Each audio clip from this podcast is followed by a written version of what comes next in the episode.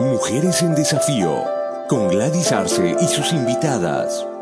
Un espacio con contenidos relacionados para ti, mujer, que estás buscando respuestas a los nuevos desafíos en un tiempo de grandes cambios.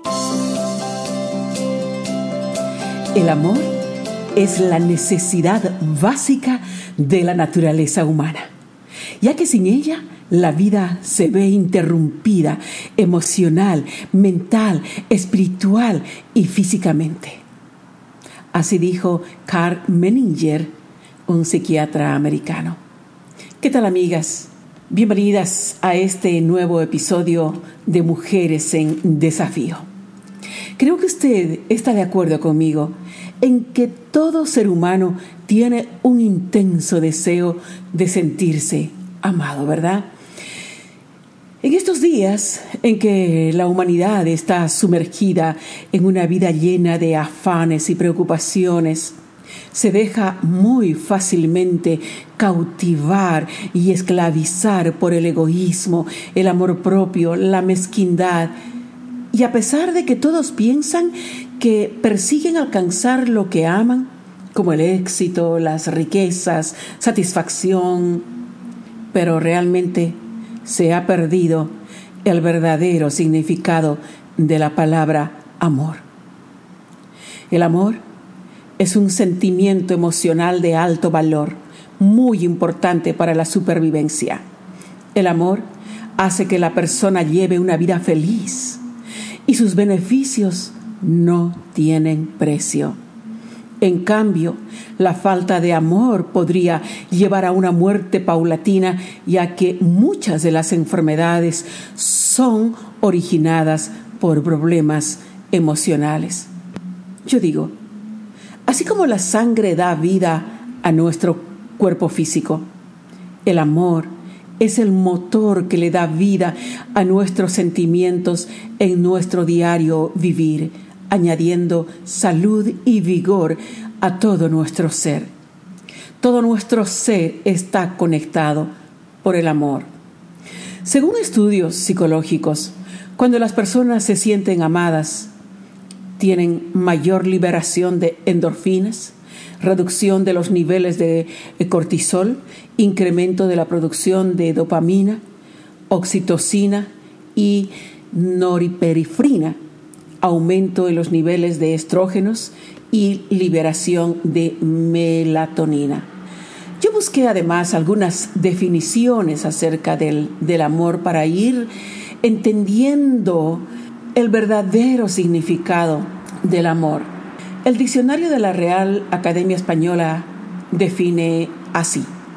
Sentimiento hacia otra persona que naturalmente nos atrae y que procurando reciprocidad en el deseo de unión nos completa, alegra y da energía para convivir, comunicarnos y crear. Wikipedia dice, el amor es un concepto universal relativo a la afinidad entre seres definido de diversas formas según las diferentes ideologías y puntos de vista, como artístico, científico, filosófico o religioso. De manera habitual y fundamentalmente en Occidente, se interpreta como un sentimiento relacionado con el afecto y el apego y resultante y productor de una serie de actitudes, emociones y experiencias. En el contexto filosófico, el amor es una virtud que representa todo el afecto, la bondad y la compasión del ser humano. También puede describirse como acciones dirigidas hacia otros y basadas en la compasión o bien como acciones dirigidas hacia otros o hacia uno mismo y basadas en el afecto. En tanto que un psicoanalista, filósofo alemán, Erich Fromm, define el amor como una decisión Dice él, el amor es una decisión, es un juicio, es una promesa. Si el amor fuera solo un sentimiento, no habría base para las promesas de amor eterno. ¿Cómo se puede juzgar que permanecerá para siempre? Cuando mi, acto no implica juicio o decisión. El hombre sufre la necesidad de superar su separatidad, de abandonar la prisión de la soledad, dice Freeman, porque la vivencia de la separatidad provoca angustia. La solución a esta soledad ha recibido varias respuestas a lo largo de la historia, utilizando varios medios que ayuden a alcanzarla, tales como adorar animales, conquistas militares, lujuria, trabajo obsesivo, creación artística, amor a Dios, amor al hombre. En el niño, la presencia de la madre evita su sentimiento de separatidad. Fromm continúa diciendo, cuando habla del amor, eh, se refiere a un amor maduro donde se da la paradoja de dos seres que se convierten en uno y no obstante siguen siendo dos. Hay que entender la capacidad de amar como acto de dar sin pensar en el sentido mercantilista donde dar implica recibir, dice. Al final, dar significa recibir, porque cuando se da con sinceridad no se deja de recibir. O como bien dice Fromm, el amor es un poder que produce amor. Pero veamos también cuál es la explicación científica acerca del amor. Nuestra vida emocional proviene de la parte interior de nuestro cerebro llamada amígdala. La amígdala es más instintiva que la parte o instintiva que la parte pensante del cerebro. La amígdala es mantenida por la corteza del cerebro y en particular por el lóbulo frontal. Nuestros sentimientos y emociones colorean nuestra vida desde el nacimiento hasta la muerte.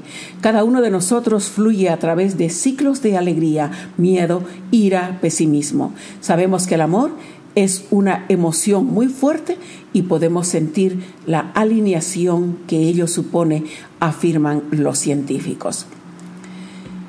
En la Biblia encontramos lo que dijo Jesús. Amarás al Señor tu Dios con todo tu corazón, con toda tu alma y con toda tu mente. Así dice Mateo 22, 36. El segundo mandamiento, amarás a tu prójimo como a ti mismo. Mateo 22, 39. Luego dijo, de estos dos mandamientos dependen toda la ley y los profetas en Mateo 22, 40. Entendemos que el amor es un mandamiento que tiene como fin transformar a hombres y mujeres en personas que amen a Dios, se amen a sí mismos y a su prójimo, para así vivir una vida en armonía. Mientras el mundo dice que el amor es recibir, Dios dice que el amor es acerca de cómo nos comportamos y tratamos a los demás. La palabra amor también se describe de diferentes tipos. Veamos al menos tres de ellos.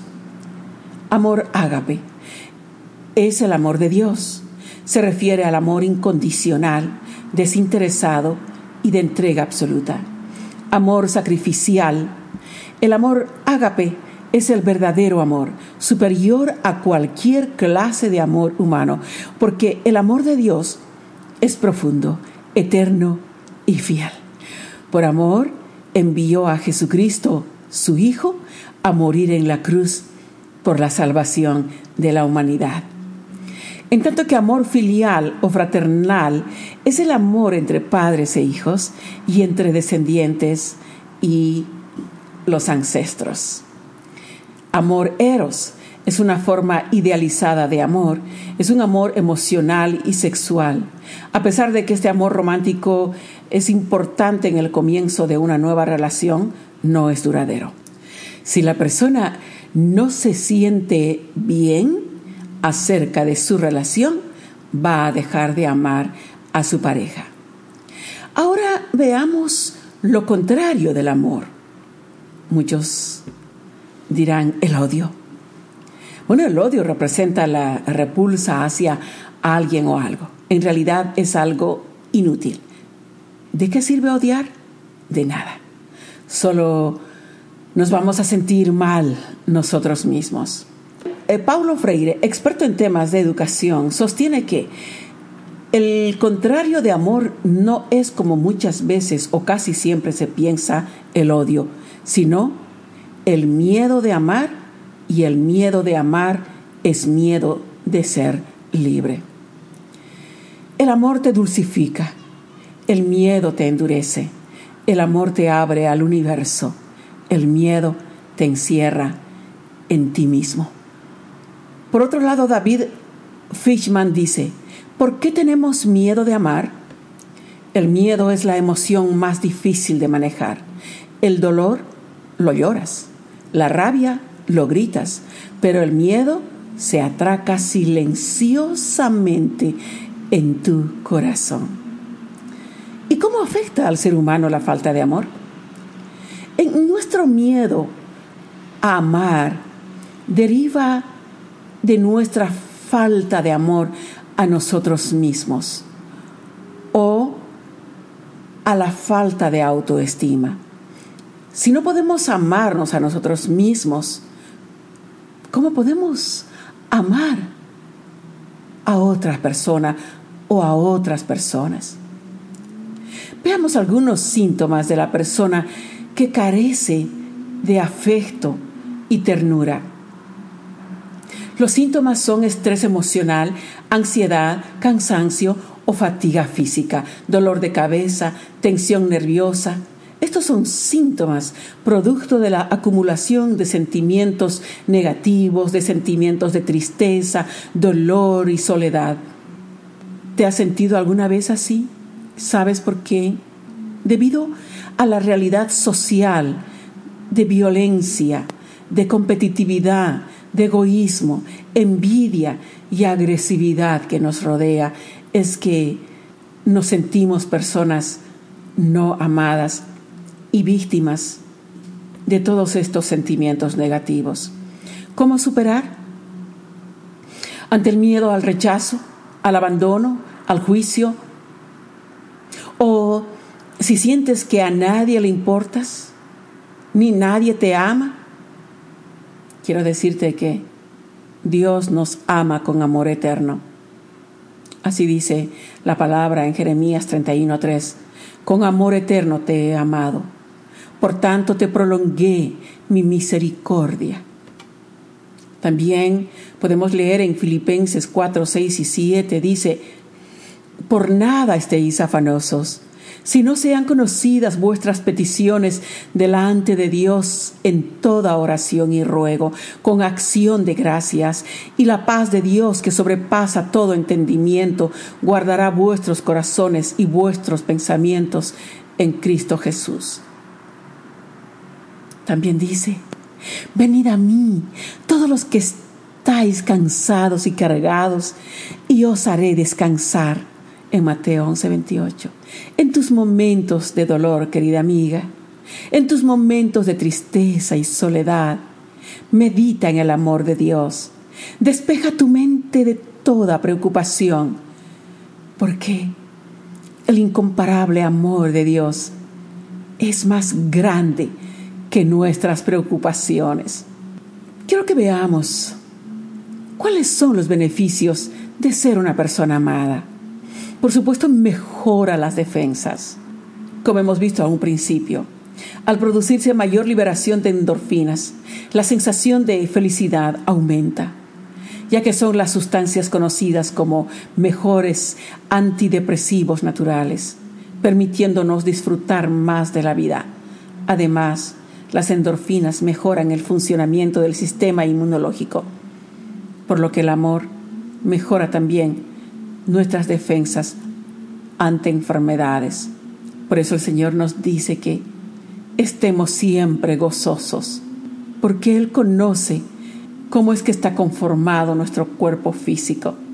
Así que por nada estés afanada, sino que sonríe y trata de ser feliz en medio de tus adversidades.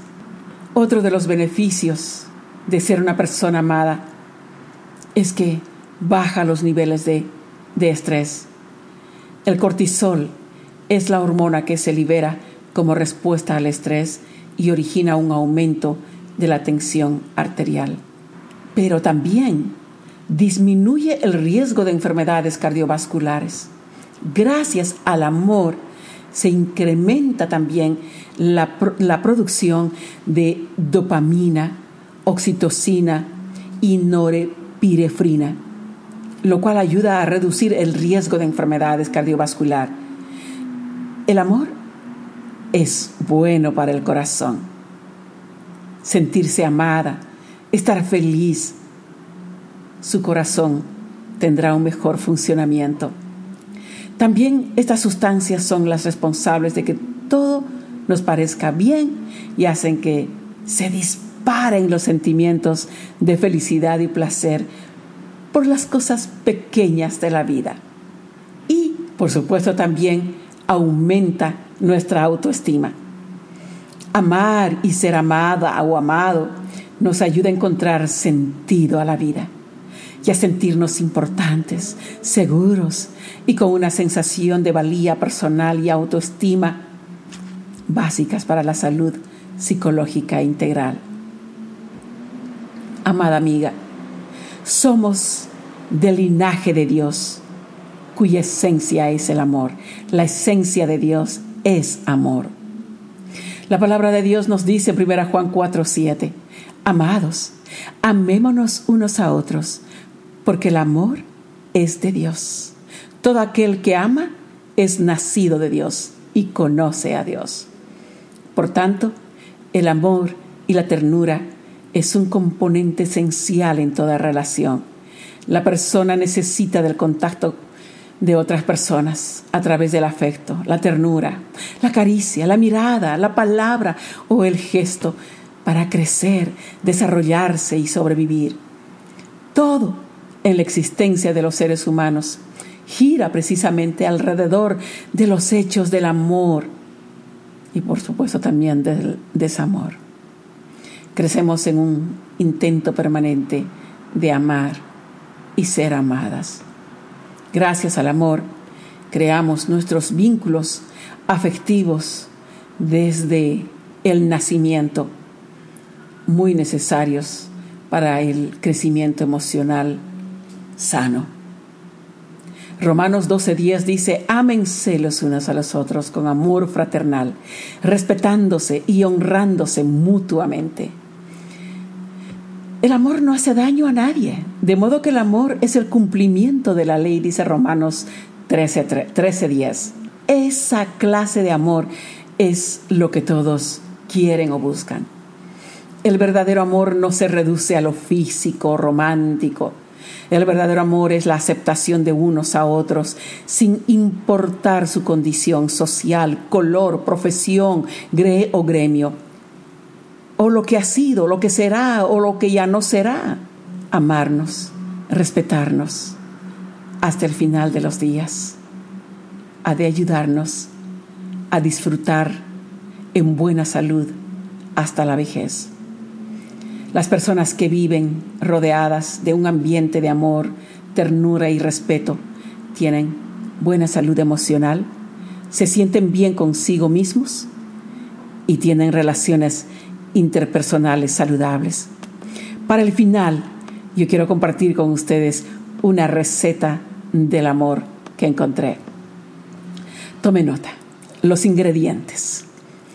Tres tazas de amor tres tazas de calor, una taza de perdón, una taza de amigos, cuatro cucharadas de esperanza, dos cucharadas de ternura, un litro de fe, un litro de risas.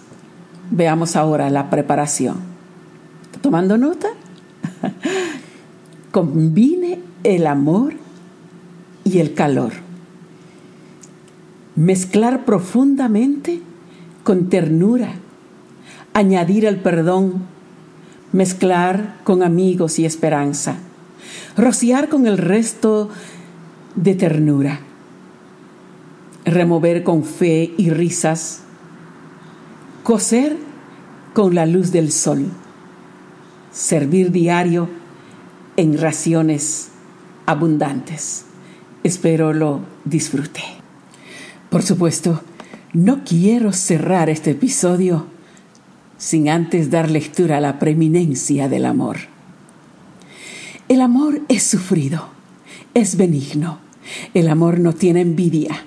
El amor no es jactancioso, no se envanece, no hace nada indebido, no busca lo suyo, no se irrita, no guarda rencor, no se goza de la injusticia, más se goza de la verdad.